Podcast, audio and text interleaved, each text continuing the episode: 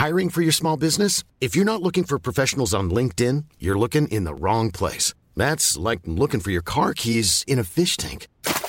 LinkedIn helps you hire professionals you can't find anywhere else, even those who aren't actively searching for a new job but might be open to the perfect role. In a given month, over 70% of LinkedIn users don't even visit other leading job sites. So start looking in the right place. With LinkedIn, you can hire professionals like a professional. Post your free job on linkedin.com/people slash people today.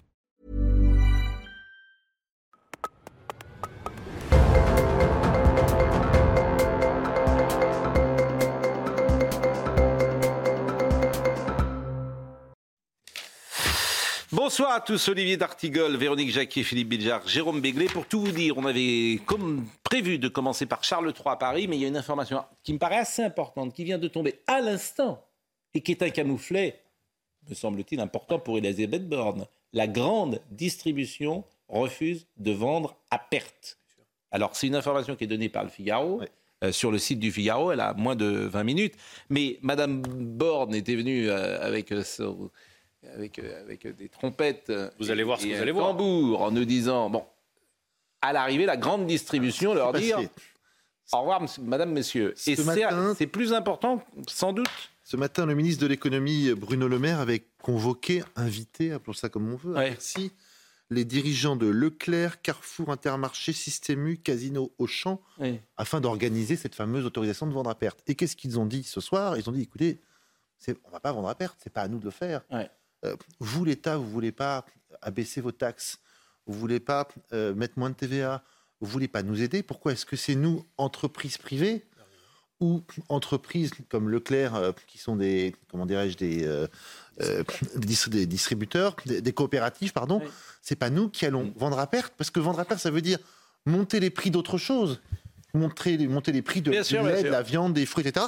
Donc, fin de non-recevoir, on continuera de vendre à prix coûtant, mais pas à perte. Camouflet. Il faut aussi Bah, dire que. euh, Camouflet Il pour faut madame aussi Borne. dire qu'en amont de la de de l'annonce d'Elisabeth Borne, Oui. elle n'avait rien organisé en termes Mais- de concertation. Rien. Elle est allée comme ça, direct. Alors, Jérôme, qu'on était persuadé qu'ils accepteraient mais- mais- comme ils pouvaient rattraper ailleurs. Non, mais non seulement rien Mais n'était pourquoi rattraper ailleurs? Organisé. Non, non, mais On n'est pas, n'est- on n'est pas au troc. Oui. on n'est pas là. Je te vends à perte là et je te rattrape de l'autre Non, côté. Non mais, en pas plus, exagérer. non, mais en plus, dans l'annonce d'Elisabeth Borne, il y avait quelque Oui. Chose de grave, c'est qu'elle mettait à, à sec les, les petites stations d'essence. Bien sûr, bien sûr, c'était vraiment, bien sûr, donc bien sûr. elle avait tout faux Failli, sur toute la ligne. Bon, Voilà. bah écoutez, euh, Alors le communiqué dit la possibilité de vente à perte ne sera pas suivie car elle n'est économiquement pas tenable, ce qui Oui. me semble être du pur bon sens. oui, voilà. Donc madame Borne est- n'a pas été très professionnelle sur ce coup-là. Euh, c'est moins qu'on puisse dire. Et effectivement, euh, les pompistes seront sauvés et ça leur fera plaisir. Mais c'est pas très sérieux en fait. Voilà. Non, c'est un peu, un- un peu du un- et c'est un peu très sérieux. Et dans un gouvernement qui était pas mal rentré depuis, euh, c'est le peut-être le premier couac du gouvernement de la rentrée, parce En fait- que Attal, Dupont-Moretti, euh, Darmanin avait plutôt réussi. Darmanin avait plutôt réussi. En fait, celle qui est la moins bonne, c'est la première ministre, sordilleux. Charles III, ça peut arriver. Les conseillers surtout- sont surtout qu'elle- ça peut arriver. Ça peut. Elle a fait Ah, la non, moralité en plus. Ça semblait, Pas ça sur cette le chaîne. truc pris un peu en, pré- en précipitation. pas ici. Bien pas ici. sûr, pas bon, j'avais prévu de vous faire euh, une petite musique pour vous faire écouter euh, notre entrée euh, dans notre. euh, Le roi Charles. Il est à Paris. Quelle allure, Comment? Quelle belle musique. Ah, Oui, bien, je suis bien. Et puis, Ça euh, m'émeut à chaque fois. oui, ça m'émeut. Et, euh, et puis nouvelle. Nouvelle. Euh, le roi Charles est à Paris. Je disais en provocation ce matin, que vient-il faire à Paris? Quel est notre intérêt de le recevoir pendant trois jours? Bon, c'est protocolaire bien sûr, c'est euh, prestigieux sans doute. C'est l'entente, oui, enfin l'entente cordiale avec les Anglais. Bon, oui. Bah, quand même. Non, mais vous trouvez ça tous très bien? Pas de souci. Non, mais c'est très bien, je vous assure. J'ai aucun souci à ce que Paris soit bloqué euh, pendant trois jours pour recevoir euh, euh, le, quelques- roi Charles. Mais, Mais Paris est bloqué de toute façon. oui, Oui, d'accord. Mais je- je- j'entends bien, mais je je veux pas polémiquer. Quelle amitié franco-britannique Mais je veux pas polémiquer. Ah oui, mais quel est notre intérêt? Ben, Qu'est-ce que ça apporte? Bah, je sais pas, je te un le chef de l'État Oui. euh, du pays au-dessus de nous, enfin, je sais pas, je, trouve ça Oui, oui, non, Ça mais nous formidable, beau. rien. euh, ça, oui. Ça nous apporte rigoureusement bah, ça n'a rien à Sinon, rien. montrer notre estime au- à la royauté Eh ben, britannique, écoutez, c'est qui a beaucoup d'allure Vous avez raison. et Bah, donc d'une certaine Fermons les frontières, rien n'apporte rien à rien. oui, euh, ça va nous non, non, apporter mais- quoi C'est- Non, mais je. La Alors, France- mais je vais, j'ai trouvé un petit document absolument extraordinaire et on voit combien l'époque a changé. Une forme de naïveté qui existait encore il y a 50 ans dans le peuple français. Mais vous allez voir, euh, euh, patientez quelques secondes parce que c'est un petit document en plus commenté par Léon Zitrone qui va vous amuser. Ah. Voyons d'abord Sarah Fenzari qui nous euh, parle des préparatifs puisque le roi Charles arrive demain. Et Monsieur, bonsoir. Longtemps surnommé le prince qui parlait aux fleurs, le roi Charles III est passionné par la botanique et le jardinage. Les fleuristes parisiens se préparent donc à sa venue dans les allées du marché aux fleurs de l'île de la Cité, à l'instar de sa mère qui l'appréciait tellement que son nom lui a été donné en 2014. notre président, la reine, voilà, et puis moi. Son fils va poursuivre la tradition pour le plus grand bonheur des commerçants et habitants. L'émotion, l'excitation est la même, hein, parce que c'est un beau moment. C'est un très beau moment dans une vie, c'est un très beau moment de rencontrer. Et c'est surtout un très beau moment d'être choisi pour accueillir euh, des gens comme ça. Je suis sûre qu'il va adorer, j'en suis sûre. Il y avait sa mère, il y avait tout un fan club euh, qui euh, hurlait vive, la, vive la reine, vive la reine. Mais là, je me pose la question de savoir s'il y aura autant de fans euh, qui vont crier vive le roi. Le couple royal s'envolera ensuite pour Bordeaux, qui fut un temps sous le contrôle du roi d'Angleterre Henri II, et où résident encore aujourd'hui 39 000 Britanniques. Comme vous le savez, j'aime bien les archives et j'ai trouvé un document en 1972. La reine Elisabeth est venue. Georges Pompidou est président de la République. Peut-être vous en Je souvenez-vous. m'en souviens. Et euh, Léon Zitrone, le soir, fait un sujet de 7 minutes dans le journal de 20 heures de l'époque. 7 minutes. Je ne vais pas vous passer les 7 minutes, vous allez en avoir une trente de minutes. C'est absolument extraordinaire. Qu'est-ce qui est extraordinaire? C'est le nombre de Parisiens qui sont présents pour accueillir la reine et qui sont derrière des grilles. Quand je parlais d'une forme de naïveté, on regardait ça vraiment avec des yeux écarquillés des Français. Peut-être sont-ils monarchistes, au fond. Au fond, Au fond. Au fond, au fond d'eux. Une- Ils sont Il inconsolables paraît- d'avoir euh, décapité leur roi. Bon. Il paraît que dans toutes les pièces de théâtre où on fait une allusion à la royauté, Oui. les gens applaudissent. Ah bon? Ouais, Comment ouais, ça, non. il paraît Il y avait une pièce d'André Roussin où notamment on évoquait le roi. Quel dommage qu'il ait été euh, guillotiné. Mm. Les Français, profondément, sont, roya- Bon. sont encore royalistes. Bon. Et, euh, et d'ailleurs, c'est pour ça que De Gaulle avait réussi cette Ils synthèse l'ont avec. dégradé en République. Voilà. Oui, mais De Gaulle avait réussi une sorte de synthèse avec la Ve République. Bref, Et Mitterrand un peu dans son genre aussi. allons-y. Ah oui. Bon. Alors, écoutez cette archive, voyez cette archive, et euh, c'est la voix de Léon Zitrone, même monsieur Bonsoir, qui euh, nous commente l'arrivée d'Élisabeth II. Ça va pas mieux, hein, pour Midi 30, Orly. Voici en manteau marron Sa Majesté Élisabeth II, reine par la grâce de Dieu du Royaume-Uni, chef du Commonwealth, défenseur de la foi, suivi du prince Philippe, en par-dessus beige. Elle est accueillie à la coupée par le président de la République et par Madame Pompidou en manteau abricot. Honneur par le 76e Éry, les hymnes. Voici le God Save the Queen.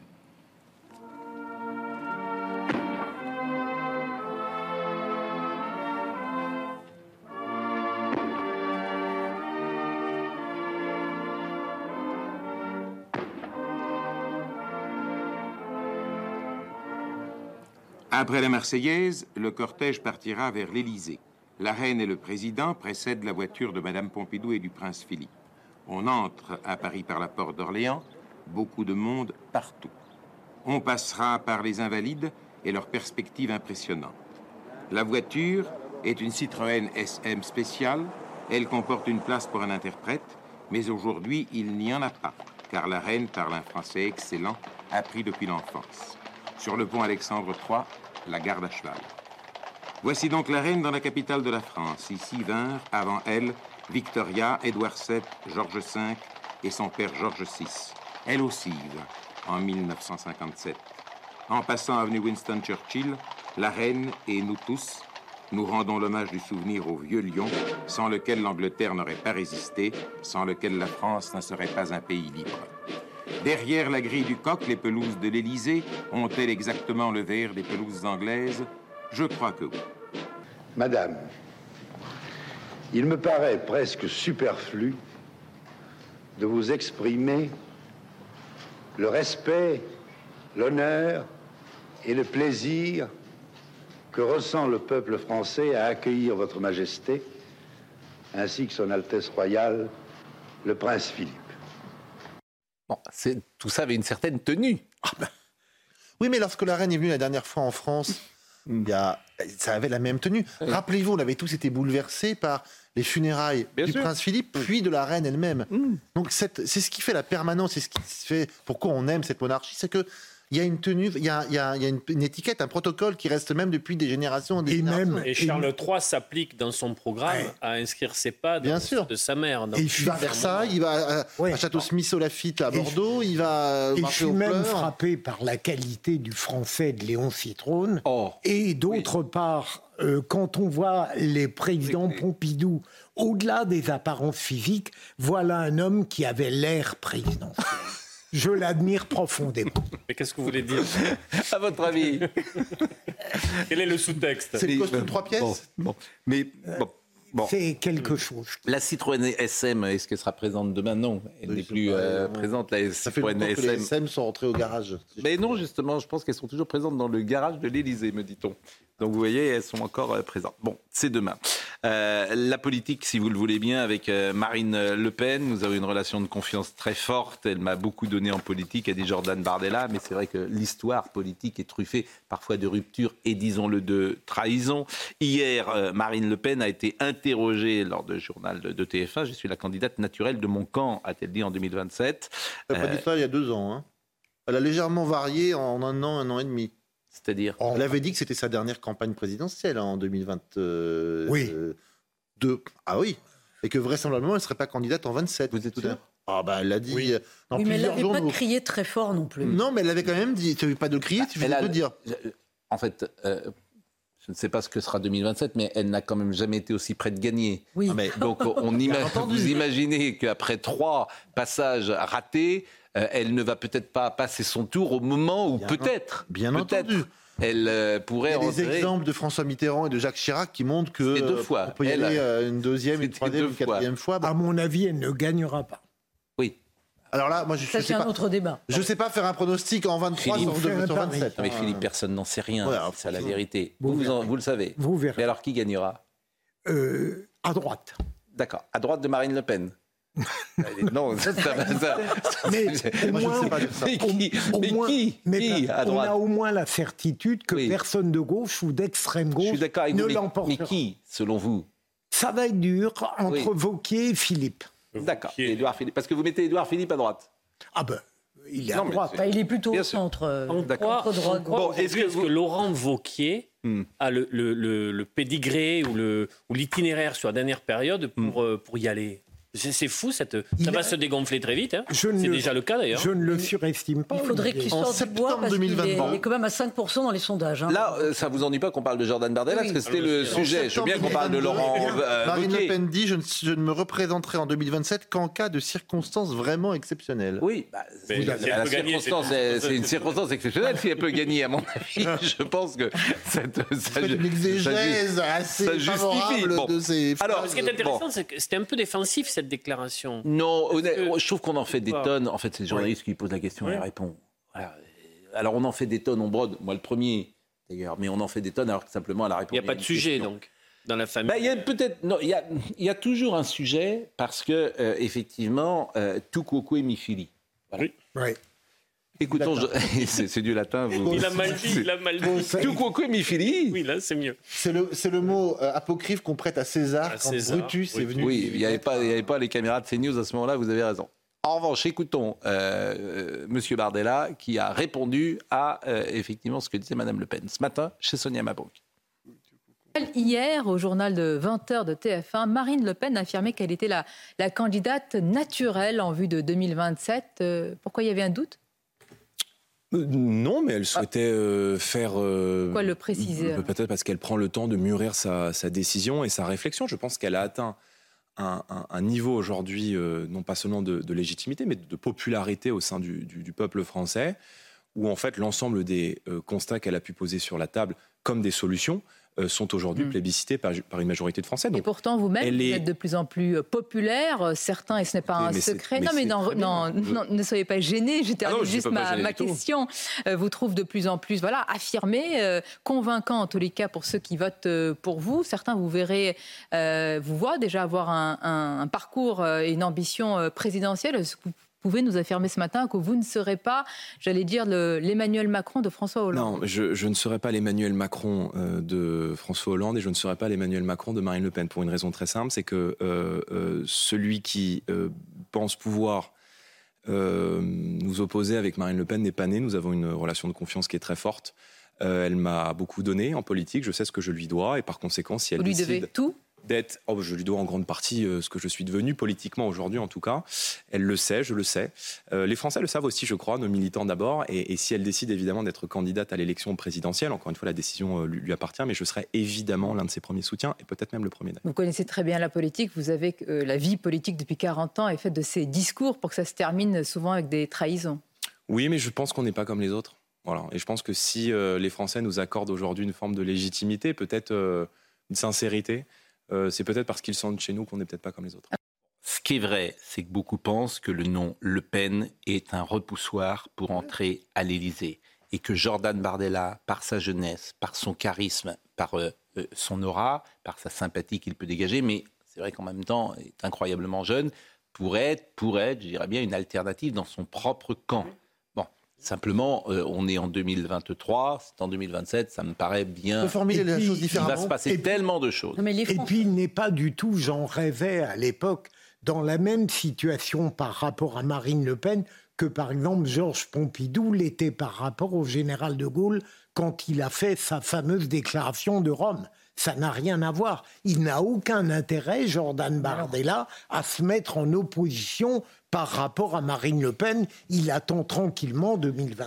oui, c'est toujours pareil. Tu n'as jamais intérêt, sauf si tu penses que tu peux gagner. Non, mais, pas là. Non, non, mais deux, choses. La comparaison ne tient pas parce qu'à l'époque, Pompidou était Premier, premier ministre. Bon, et ils avaient un certain il âge. Plus. Non, il secondo, Jordan Bardella doit tout à Marine Le Pen. Donc il hmm, apparaîtrait effectivement comme un traître.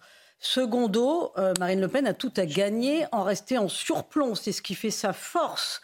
Et, troisièmement, elle a hmm. choisi son dauphin. Donc les deux se renforcent oui, dans les rôles. Que le... ce qu'a dit Pascal Pro, si on ne peut pas dire que ça n'existe pas, que la filiation est au final la dernière marche qui pose problème. Hmm. Mais il y a des commentateurs, des acteurs non, mais d'accord, mais ensuite, je pense que les Français sont un petit peu vaccinés. Non, mais les Français vont être le gentil dauphin par tant de jeunesse On a eu un président élu. Tout peut, alors, alors là, en revanche, tout est possible en 2027. Mais est-ce que le gentil dauphin peut se transformer en bébé requin? Ça peut exister. Oh là là. Bien évidemment. Pascal, vous ne montrez pas d'esprit. Mais, mais, pas avant 2027. De Marine, du Rassemblement national, c'est de sortir du parti familial. Voilà 50 ans que ce parti a été créé, si on remonte au Front National. Voilà 50 ans qu'il est dirigé par Jean-Marie Le Pen, Marine Le Pen. Quand même, un signe de maturité, un signe d'absolu euh, euh, pour peser encore plus sur la vie politique, il devra quand même sortir de ce syndic familial. Bah, je rappelle qu'en ce moment, c'est Jordan Bardella qui est le président du euh, oui, mais Rassemblement national. Elle qui se présente à la présidentielle, on sait très bien que c'est l'acte politique majeur de notre J'ai cité ce matin, je vais le reciter, dans les grandes familles, Simon Lachaume, qui est joué par Bernard Blier, a un échange avec Jean Gabin, et, euh, qui est son patron, Jean Gabin, et lui, Simon Lachaume dit Mais je vous devais tout. Et Jean Gabin dit C'est bien ce que je craignais. C'est tellement, tellement vrai. Et, c'est les hommes, c'est l'histoire des hommes. Et vous le savez bien. Hélas. Mais il a raison de pousser son avantage. Et curieusement, c'est Marine Le Pen, dans la relation, qui peut être agacée de la place qu'il prend, j'ai envie de dire, malgré lui. C'est-à-dire que lui-même ne demande peut-être pas ça, mais euh, les médias, le public euh, l'apprécient et ça peut agacer et parfois aller au-delà. Euh, Marine Le Pen, le problème peut venir précisément d'elle. Tout ça, c'est de la psychologie. on va marquer la pause. On va marquer une pause. on marque une pause, s'il vous plaît, Véronique. Voilà. Véronique, on marque une pause. Il est. Euh, alors, avant juste la pause, je voudrais quand même dire quelque chose parce que beaucoup d'Arméniens nous écoutent. Beaucoup d'Arméniens. Et on a très peu d'informations ce soir. D'abord, je les salue, mais ils sont dans une inquiétude XXL. Trois ans après les tensions qui ne se sont pas apaisés entre l'Arménie et l'Azerbaïdjan.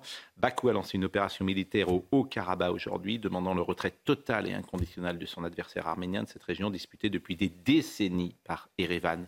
Dans la matinée, quatre euh, policiers azerbaïdjanais ont été tués dans l'explosion de leur véhicule sur une mine sur une route vers Choucha, ville du Karabakh, sous contrôle azerbaïdjanais. Deux civils ont aussi été tués par une mine dans le même secteur. À peine une heure après cette nouvelle, l'Azerbaïdjan a annoncé avoir lancé des opérations antiterroristes visant les forces arméniennes au Haut-Karabakh. Euh, je sais que euh, c'est quelque chose qui préoccupe bien sûr euh, la communauté arménienne à laquelle nous sommes si attachés ici en France, présente à Paris, présente à Marseille. Et évidemment, c'est vers eux ce soir que allaient nos pensées. Il est 20h26, la pause, on revient dans une seconde. Gérald Darmanin vient de s'exprimer à l'instant. L'information, elle est en direct. Euh, sans doute euh, voudra-t-il la nuancer? Je ne sais pas si ça concerne ou pas, notamment les demandes d'asile, parce qu'hier soir, il avait dit que les demandes d'asile seraient accordées. Gérald Darmanin vient de dire la France n'accueillera pas de migrants venant de Lampedusa. Ce qui est une phrase évidemment forte, mais je ne sais pas si euh, dans sa, cette phrase, il entend également les demandeurs d'asile ou les réfugiés politiques. Donc je vous la donne et euh, Simon Guillain va nous rappeler évidemment les infos du soir. Cette info, elle est euh, primordiale, me semble-t-il, et elle sera évidemment fortement commentée ces prochaines heures. Simon. Absolument, et vous l'évoquiez au début de votre émission, Pascal, on apprend ce soir que les enseignes de la grande distribution refusent de vendre du carburant à perte. Ils ont exprimé leur opposition unanime. Les distributeurs vont s'en tenir à la vente de carburant à prix coûtant, qu'elles pratiquent chacune à leur tour depuis plusieurs mois maintenant la Ligue des Champions fait son grand retour ce soir sur Canal+. Le Paris Saint-Germain affronte le Borussia Dortmund au Parc des Princes. Le PSG qui rêve toujours bien sûr d'un premier titre dans cette compétition. Le coup d'envoi, c'est ce soir à 21h. Et puis 109 millions d'euros, c'est le jackpot remporté par une Bretonne à l'euro million lors du tirage du 1er septembre. Pour le moment, il s'agit du plus gros gain empoché pour l'année 2023 en France. 9 millions, effectivement, c'est de l'argent. Je pense que nous sommes avec Noémie Schulz, qui, vous le savez, suit tous les soirs le procès de Montguillot, quoi, de, celui qui avait tué, plus exactement, des agresseurs qui avaient tué M. Euh, Monguillot. Et vous êtes en direct euh, du palais euh, de justice de Pau. Chaque jour, vous nous avez fait un compte-rendu extrêmement précis. Hier, c'était Véronique Monguillot et ses enfants qui étaient à la barre. Et aujourd'hui, on a pu écouter Noémie Schulz, bonsoir, ceux qui étaient dans ceux qui étaient dans le bus et qui ont pu rapporter ce qui s'est passé puisque ce sont les témoins visuels de cette agression. Qu'avez-vous appris? Absolument. Et ce soir, euh, on a un scénario assez précis de la scène. Hein. Euh, ce jour-là, Philippe Monguillot, euh, il est très agacé par ce groupe de jeunes qu'il a déjà euh, croisé en début d'après-midi puisque ce groupe euh, de jeunes était monté dans son bus sans titre de transport. En fin de journée, donc, euh, il croise à nouveau ce groupe qui monte dans son bus, un groupe agité qui fait du bruit, mais on ne se sentait pas en danger, ont raconté plusieurs témoins qui se trouvaient dans le bus. Philippe Monguillot s'approche donc de ses passagers qui se moquent de sa conduite. Il leur demande de mettre le masque ou de sortir. Il était calme, se souvient un passager. Un autre témoin de la scène précise la situation était tendue. On sentait que le chauffeur ne voulait pas faire redescendre le ton. Les jeunes se mettent à l'insulter. Ils utilisaient des mots forts. On va te descendre, on va te tuer. C'est là que Philippe Monguillot, sans doute exaspéré, peut-être aussi euh, inquiet, porte le premier un coup de tête à Wissem Manaï. Ensuite, c'est l'escalade de la violence. La bagarre se poursuit à l'extérieur du bus. Les deux accusés frappent le chauffeur à coups de pied, à coups de poing. Puis ils s'éloignent. Mais on sentait qu'ils étaient bourrés d'adrénaline, les yeux un peu rouges, en proie à une colère inarrêtable, précise encore un passager du bus. Euh, l'un des deux agresseurs rebrousse chemin. Il porte un dernier coup à Philippe Monguillot, qui s'était relevé. C'est ce coup qui sera fatal au, chauffeur, car en chutant, sa tête heurte violemment le bitume. L'un des témoins de la scène, encore très marqué hein, par euh, cette violence, ne comprend pas comment les choses ont pu dégénérer aussi vite. Personne ne pouvait imaginer ce jour-là que ça allait arriver. Ça s'est passé tellement vite. Ces jeunes-là, ils sont cons, mais on ne se sentait pas en danger. C'est parti de nulle part, une altercation qui dégénère. C'est horrible, horrible. Et demain, euh, nouvelle euh, journée d'audience. La fin du procès est, je crois, prévue le 21 mai septembre. Absolument. Demain, c'est la dernière journée vraiment de débat. Jeudi, la journée sera consacrée aux au plaidoiries et aux réquisitoires.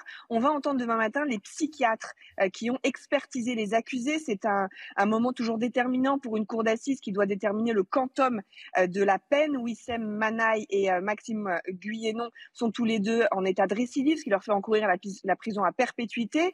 Alors, quel regard portent-ils sur leurs actes? Est-ce qu'il y a un risque à nouveau de récidive? Voilà certaines questions qui seront sans doute posées aux médecins.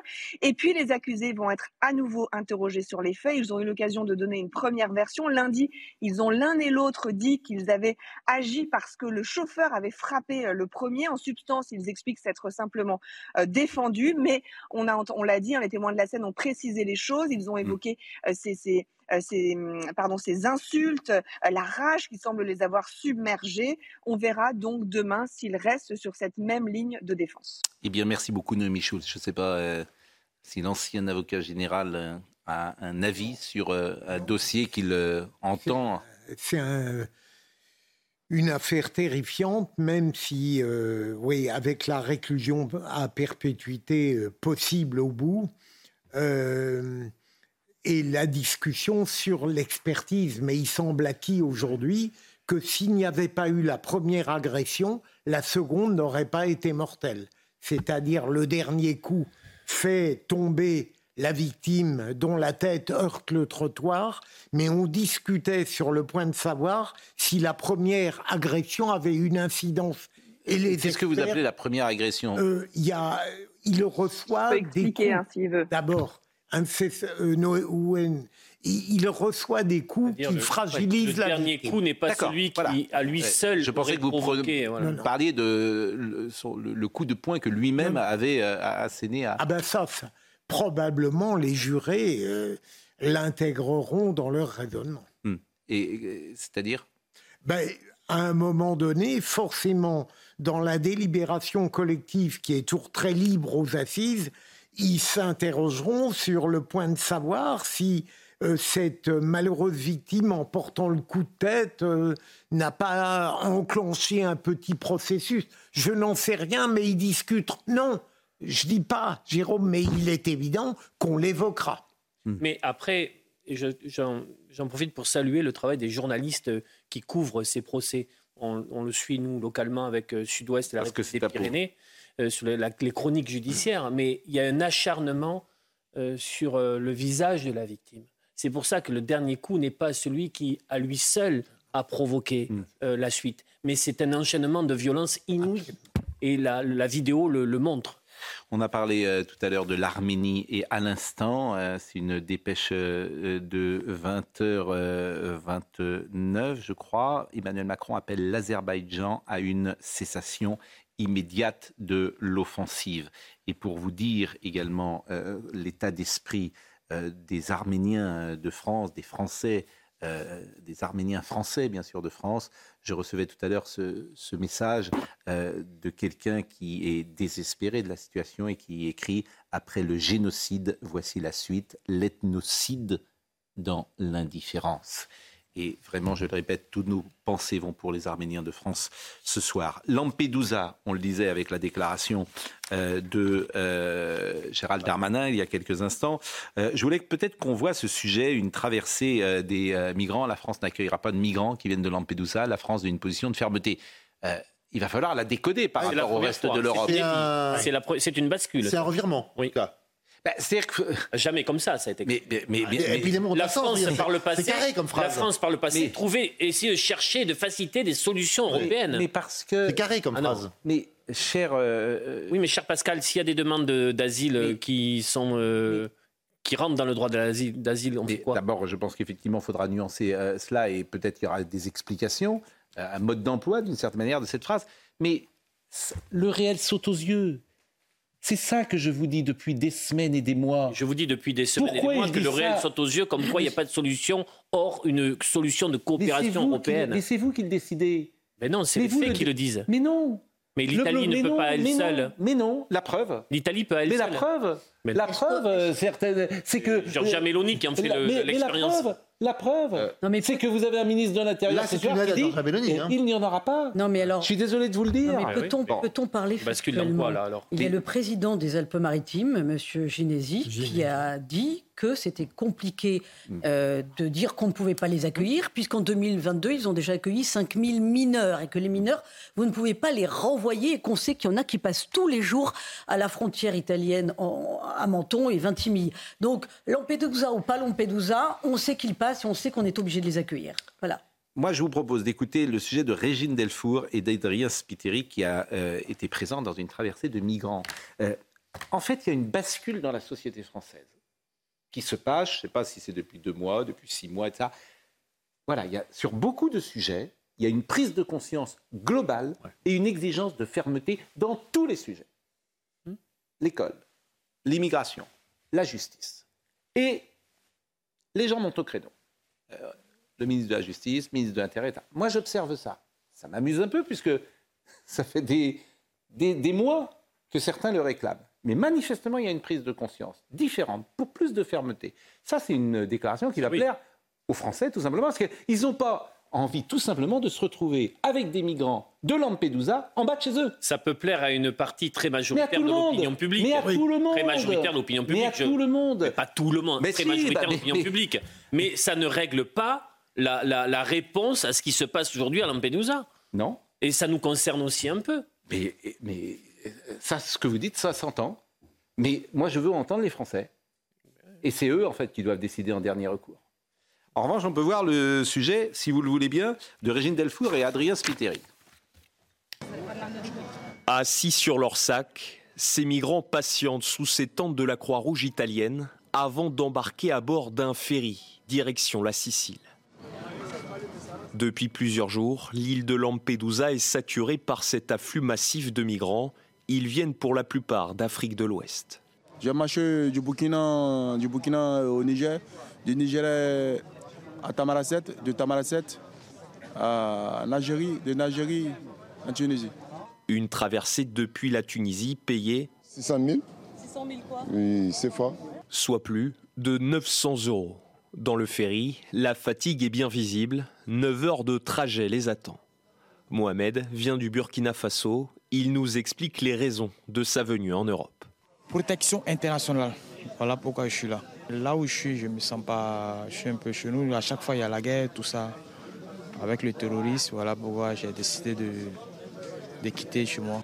Mohamed dit vouloir rester en Italie. D'autres assurent vouloir rejoindre le Royaume-Uni.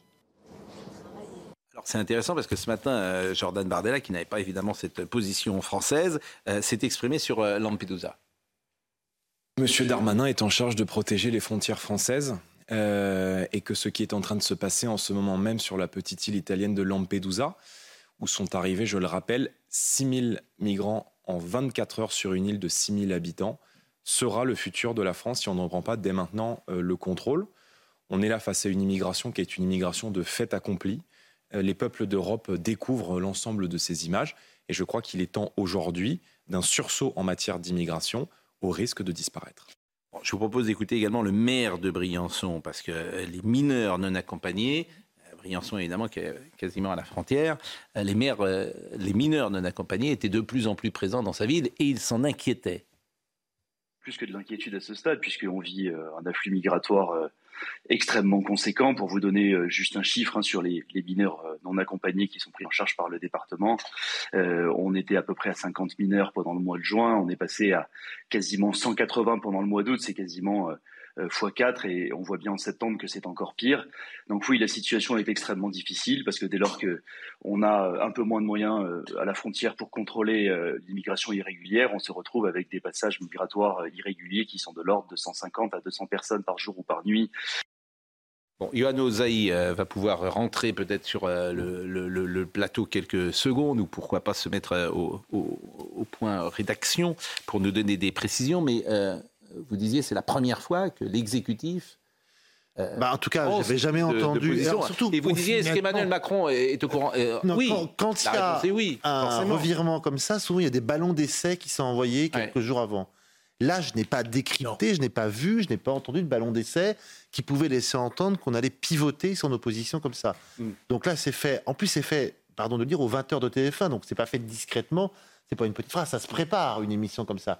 Donc j'imagine que. Euh, Ce qui est étonnant même, c'est que ce soit le ministre de l'Intérieur peut-être et non pas le Premier ministre.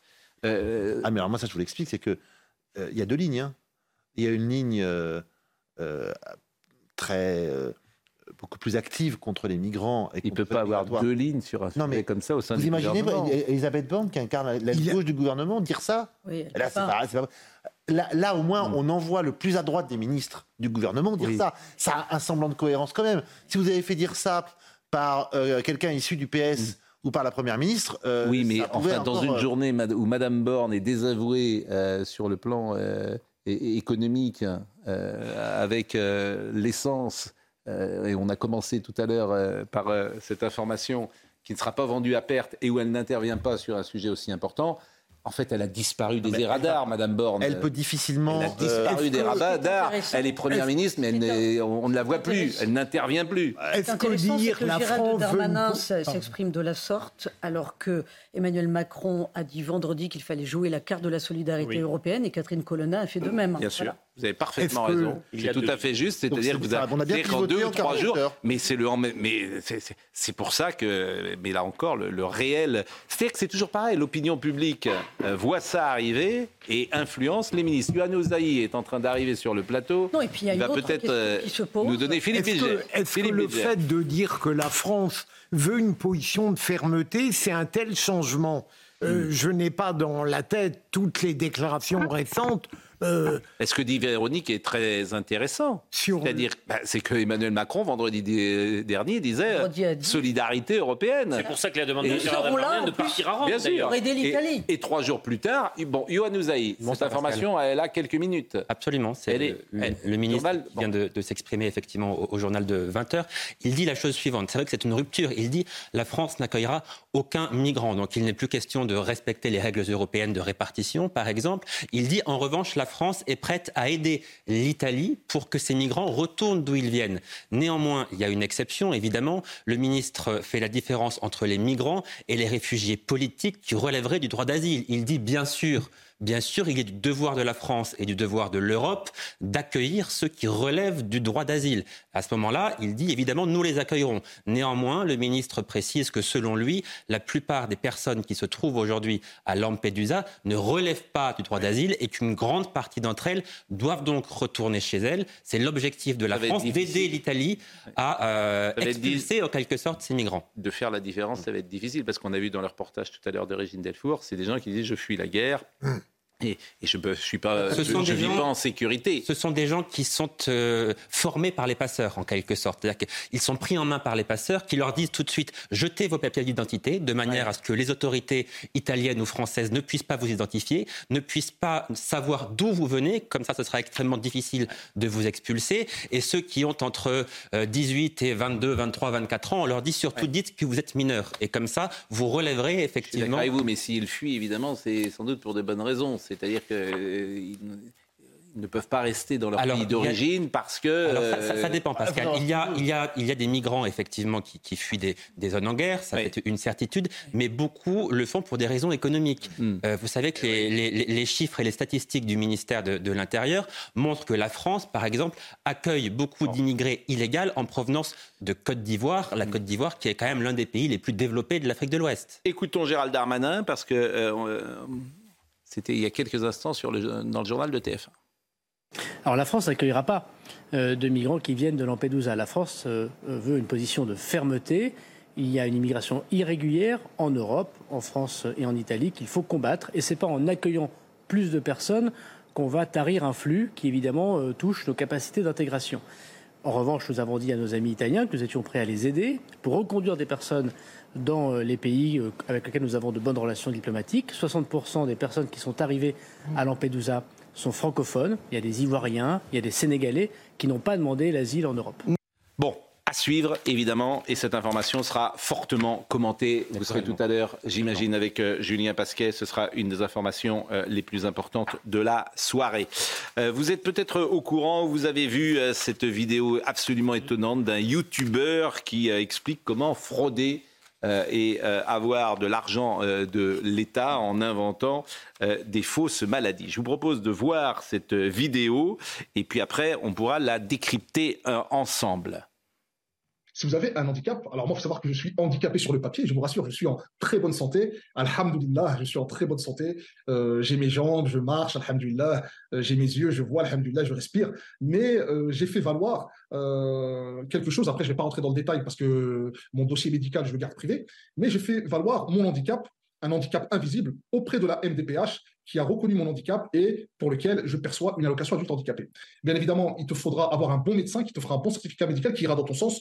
Tous les médecins ne veulent pas que vous touchiez la hache. Certains médecins ne veulent pas vous faire un certificat médical parce qu'ils ne veulent pas que vous viviez au crochet de la société. Mais si tu vas en banlieue, euh, dans les banlieues, eh ben, il y a des médecins honorables, des médecins qui vont vous faire des certificats médicaux afin que vous puissiez toucher la hache. Ils cumulent la hache et l'ASS parce que là, vous voyez, on va lire ensemble, depuis le 1er janvier 2017, il n'est plus possible de toucher à la fois l'AH et l'ASS, mais cette mesure ne concerne pas les nouveaux inscrits à Pôle emploi, mais cette mesure ne concerne que les nouveaux inscrits à Pôle emploi après le 31 décembre 2016. Et moi, j'étais inscrit à Pôle emploi avant le 31 décembre 2016. Alhamdulillah.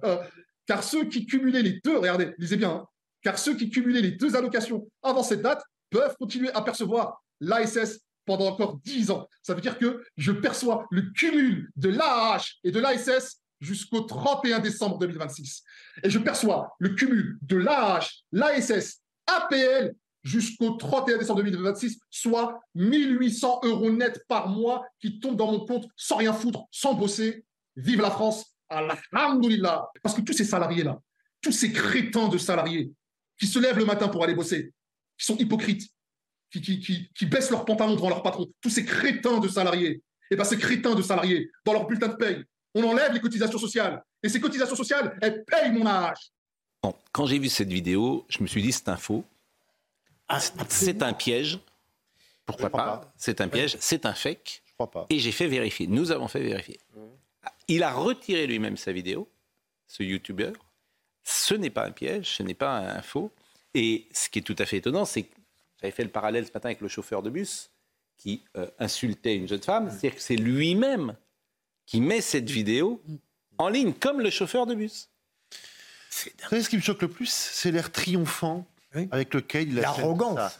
C'est l'air, je vais vous dire, je vais dire une grossièreté. Regardez comme je suis en train de vous baiser. C'est ça qui, moi, m'a le plus choqué dans cette vidéo. C'est-à-dire qu'il dit Vous êtes des crétins de bosser. Moi, je suis en train de, de, de, de niquer le système. Je suis très grossier exprès et c'est bien fait pour Peut-être que le système ça, va rattraper ça me, hein. ça me met dans une colère. C'est bien sûr un fraudeur, c'est bien sûr un Vous avez raison, Jérôme, c'est une arrogance ostentatoire. Une morgue. Mais on peut dire qu'il y a de la bêtise euh, et, et, que c'est un abruti aussi. Parce que c'est d'abord un fraudeur. Ça va souvent. C'est d'abord un fraudeur. Moi, ça me fait, ça me tord le ventre. Bah parce qu'il y a combien de millions de gens qui bénéficient des allocations qui en ont besoin et qui fraudent pas. Donc c'est un message terrible. Deux, c'est un abruti parce que j'espère qu'il va se faire prendre par la patrouille. Non, non, non, par, la patrouille. Il va se faire prendre par la patrouille. On a ordonné on, on, on va suivre ça quand même. Il est identifié là. J'espère qu'il va rembourser tout ce qu'il a pris surtout. Je, vais vous dire. Non mais la fin de l'histoire, ça va pas être son, euh, son, moment de gloire. Hein Quand je vous dis qu'il faut euh, changer de logiciel, je pense qu'il faut tout remettre à plat dans Mais attention système. Pascal, Attendez. vous êtes d'accord avec moi que les, les bénéficiaires d'allocations... Je n'en sais rien. Mais, enfin, je, vous assure, je n'en sais rien. Aujourd'hui, aujourd'hui, aujourd'hui, vous, vous savez, il y a eu des enquêtes de, il y a eu des enquêtes de l'assurance maladie de Pôle Emploi sur la fraude. Aujourd'hui, je n'en. C'est très documenté. Je n'en sais rien. Je pense qu'il faut remettre tout ce système à plat. Mais tout, Alors, vous entendez bien, choses qu'il faut tout ce à plat. système à plat. Il y a deux Donc, choses. Vous laissez Et entendre... Je peux parler, s'il vous plaît Oui, juste une chose, ça me tient à cœur. Vous laissez entendre, Pascal, que ce témoignage-là, c'est euh, euh, euh, représentatif non, des je pense je pense qu'il y en a, mais, mais ah vous savez très bien ce que je, vous savez très bien ce que je, dis. Je dis que tu es dans une, des usines à gaz administratives non, et qu'il faut tout ça. remettre à plat. Voilà ce que je pense. Il y a du contrôle, beaucoup. C'est pire hein. que ça, Pascal. D'abord, cet homme-là, il peut frauder de la sorte parce qu'il y a des médecins qui sont complaisants et totalement irresponsables et qui se déresponsabilisent. Donc ça, c'est gravissime. La deuxième chose, c'est que c'est un abruti Mais en plus, il y a bah, une désignation dans la moralité qui atteint quand même des limites absolument gigantesques, mais c'est pas le seul dans notre société. Et la troisième chose, c'est que moi j'ai honte et que je trouve ça profondément dégueulasse parce qu'il y a des gens qui sont dans une vraie misère hmm. et qui n'osent pas réclamer les allocations auxquelles ils ont droit parce hmm. qu'ils ont honte, parce qu'ils sont trop pauvres pour ça. Voilà. Et, puis il y a en sous-texte, c'est vrai, parce que manifestement cet homme n'est pas forcément euh, non, il volonté pas de dans le besoin. Oui, mais cette volonté d'attaquer la France. Moi, je ah le ben, perçois aussi euh, comme ça. de montrer comme les bonnes filles. Voilà, de, de, en plus attaquer euh, effectivement euh, Ce, ce, pays. Mmh. Alors écoutons Charles Prats, qui était là ce matin et que vous connaissez, qui a fait une sorte de vérification des propos. Est-ce qu'on peut frauder comme il le dit? Parce que c'est quand même euh, intéressant. Écoutez-le, Charles Prats. Là, en, l'espèce, il explique. Mmh. il se vante sur Internet de cumuler l'allocation adulte handicapé, qui, je le rappelle, est réservée pour les personnes qui sont atteintes d'un handicap pour qu'elles puissent vivre hein, euh, avec euh, la solidarité nationale, plus l'allocation de solidarité spécifique, euh, puisqu'il explique que comme il était inscrit à Pôle emploi avant une certaine date, il a le droit de l'accumuler pendant une dizaine d'années. Mhm. Bien sûr, les allocations logement derrière. Mais ce qui est beaucoup plus, ce qui est encore plus choquant dans cette vidéo, j'invite tout le monde à aller la voir. Hein. Moi, je l'ai mise sur mon compte Twitter, donc les gens mhm. peuvent aller regarder cette vidéo. Je voulais pas faire de publicité. Voilà, mais qui dure 4 minutes. C'est intéressant, mhm. c'est de voir la morgue de cette personne-là et le, fait qu'il explique que eh ben, tous les travailleurs, nous tous, les salariés, etc., qui payons nos cotisations sociales, on, est, des, arriver, on, est des crétins qui lui financent sa pas fraude. Son cas à lui, je peux pas assurer que lui, voilà, il dit que, donc euh, euh, voilà. Mais je voulais savoir si c'était possible. Oui, bien sûr. C'est possible de cumuler toutes ces aides. C'est surtout possible de les frauder, et on sait très bien qu'on a beaucoup de fraudeurs. On sait très bien qu'il y a beaucoup de fraudeurs. Vous savez, il y a quelqu'un qui m'écrit et qui vous écoutait à l'instant. Vous avez raison de douter sur les personnes éligibles aux aides. Je peux vous le commenter longuement, me dit une personne que je ne citerai pas. Je vous trouve. Euh, vous, faites souvent preuve d'angélisme. Non, mais c'est Vraiment, mais vous faites souvent preuve. Parce que, je vais vous dire, d'un côté, euh, la fraude fiscale, vous êtes persuadé qu'il y en a plein, parce qu'effectivement, ça correspond à votre idéologie. Par ailleurs, il y en a. Mais c'est entendu, mais ça correspond surtout à votre idéologie. Et puis la fraude sociale, il n'y en aurait pas parce que ça correspond aussi à votre idéologie dans les deux ce cas. Que je veux dire, vous faites preuve d'angélisme. Moi, mais, vous le savez. Je ne conteste pas la fraude sociale. Mais elle, existe. Elle, est, d'ailleurs très documentée. il y a eu des enquêtes menées par mm. Pôle Emploi, par euh, d'autres services, par l'assurance maladie notamment, mm. qui montrent que cette fraude existe. Oui. Mais qu'il ne faut pas. Euh, lorsqu'on l'évoque, jeter l'opprobre et le. Mais personne ne dit ça. C'est tout ce que je dis. je ne dis pas autre chose. Mais personne. Qu'on ne bascule pas dans un salaud de pauvres. C'est tout. C'est tout ce que je ah dis. Non, mais Parce que les non-recours, et par exemple les non-recours au RSA, les non-recours, hein, il y a aussi beaucoup de personnes qui savent même pas leurs droits. C'est tout. Personne d'entre nous n'a abordé, n'a même sous-entendu le salaud de peau. Je trouve hmm. que c'est même pas très correct de dire ça. je dis simplement que la façon dont il s'exprime, la façon dont il revendique ça, je trouve ça dégueulasse. Nous serons euh, tous d'accord là-dessus. Bon, euh, je voulais vous parler euh, de Nantes, ah qui est à l'ouest ou au far west, c'est comme on veut. Et alors, non, non. Non, on parle pas football. On parle effectivement. Alors, euh, l'autre des scooters, des sont entrés dans le tram en pleine nuit. On tirait avec euh, des airsoft. Moi, je savais même pas ce que c'était qu'un un pistolet airsoft. Bon, vous allez voir le sujet de Michael Chailloux, mais ça en dit aussi beaucoup sur euh, cette société. l'autre jour, toujours à Nantes, il y avait eu un rodéo urbain dans une galerie marchande. Ah oui, ça, je Vous vous souvenez On s'était dit si un petit enfant passait, sortait d'un magasin, il était mort. Bon, mais comme le jeune homme qui avait été qui passait au tribunal avait eu une peine très légère, bah effectivement, ça incite de nouveaux. Oui, il a été euh, une peine avec sursis parce qu'il travaillait. Bon, hmm. donc, euh, bah oui, bah, qu'est-ce que vous voulez Il travaillait, donc il fallait aider ce jeune homme. Bon, là, ils sont rentrés à quatre. S'il travaille, ça ne l'empêche pas de faire des absurdités dans une. Nous sommes d'accord. Et là, ils sont euh, quatre. Ils sont rentrés avec leur scooter dans le tramway. Il faut le faire déjà. Dans le tramway. Vous n'êtes pas au courant de cette affaire? Regardez le sujet de Michael Chaillot. Oui, c'est dingue. La rame de tramway touchée par les tirs a été placée à l'abri des regards dans ce hangar. Tout débute ici, quartier Bellevue à Nantes, station Romain Roland à 1h20 du matin samedi. Euh, ce qui s'est passé, c'est qu'il y a quatre individus euh, cagoulés qui sont montés dans, ce tramway avec, euh, avec des scooters, histoire de faire du bruit, faire patiner, d'enfumer tout, tout le tramway. Le conducteur leur demande de sortir. Alors que le tramway redémarre, les quatre individus cagoulés tirent sur la rame avec un pistolet type airsoft. C'est plutôt des airsoft bien gonflés parce qu'il y a des airsoft euh, standards que l'on peut acheter un peu partout. Et normalement, le airsoft, c'est des billes en plastique. Et là, bah, ils mettent des, billes métalliques. Six vitres du tramway sont brisées et on relève un impact à proximité de la cabine du conducteur qui s'en sort avec une belle frayeur. Pas de blessés non plus chez la dizaine de passagers. Ce responsable syndical en appelle à l'État. Il faut plus de policiers dans, les, transports en commun. Mais euh, c'est pas aux mairies d'absorber ça. C'est Darmanin, il faut qu'il qui, sortent, qui sortent les moyens et qui mettent de, la nationale. Cette station de tramway n'est pas équipée de vidéosurveillance. Par contre, les images à l'intérieur de la rame sont exploitées par les enquêteurs pour retrouver les auteurs des tirs. La société qui gère les transports à Nantes a déposé plainte.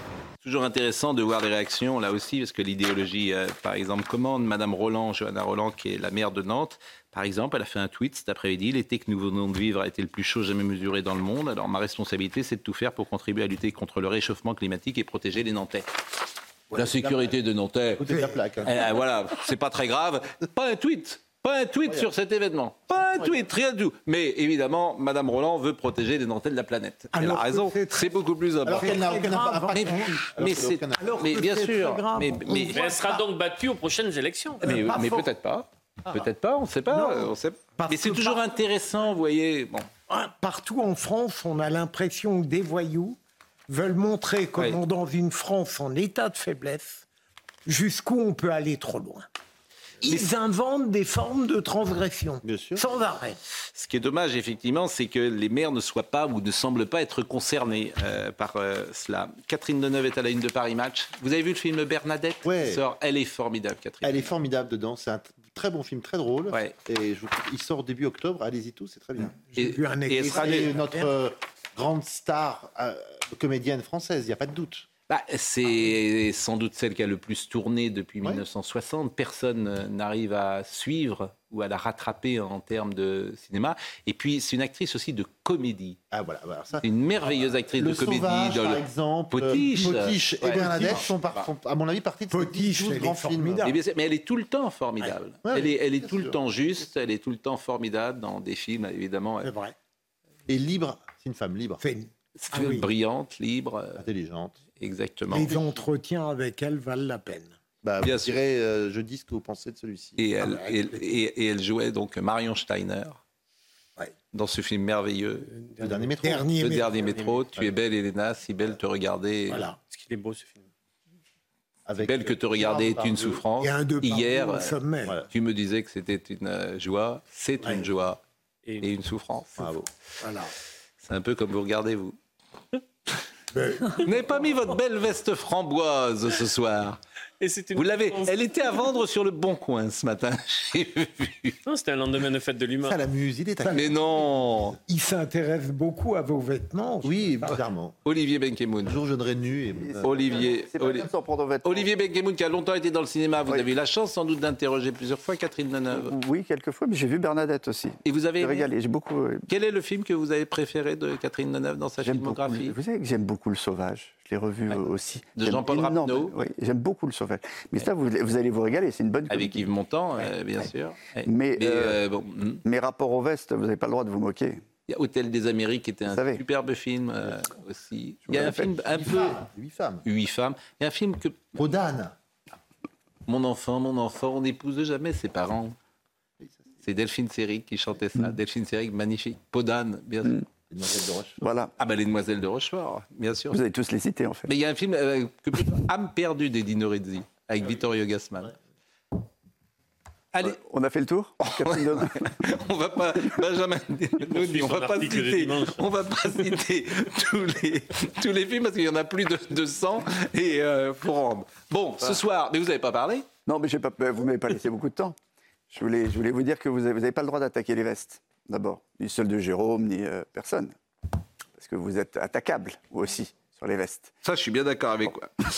Euh, laissons euh, quelques secondes passer avant de vous retrouver. Et Jérémy Guilleux était à la réalisation, Pascal Choup était à la vision, Anatole de Beaumont était au son. Merci à Benjamin No, à Briac Japio, à Marouane Serre et courage et amicale pensée, je le répète, pour tous les Arméniens de France qui sont ce soir dans l'inquiétude et dans la peine.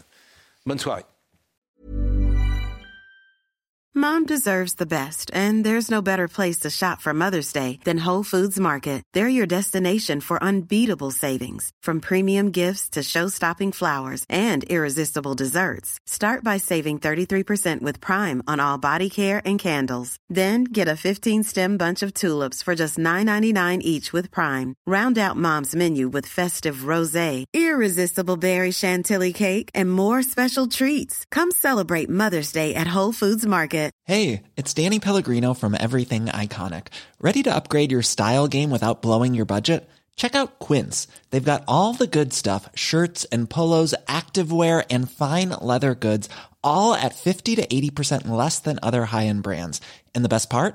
They're all about safe, ethical, and responsible manufacturing. Get that luxury vibe without the luxury price tag. Hit up quince.com slash upgrade for free shipping and 365 day returns on your next order. That's quince.com slash upgrade.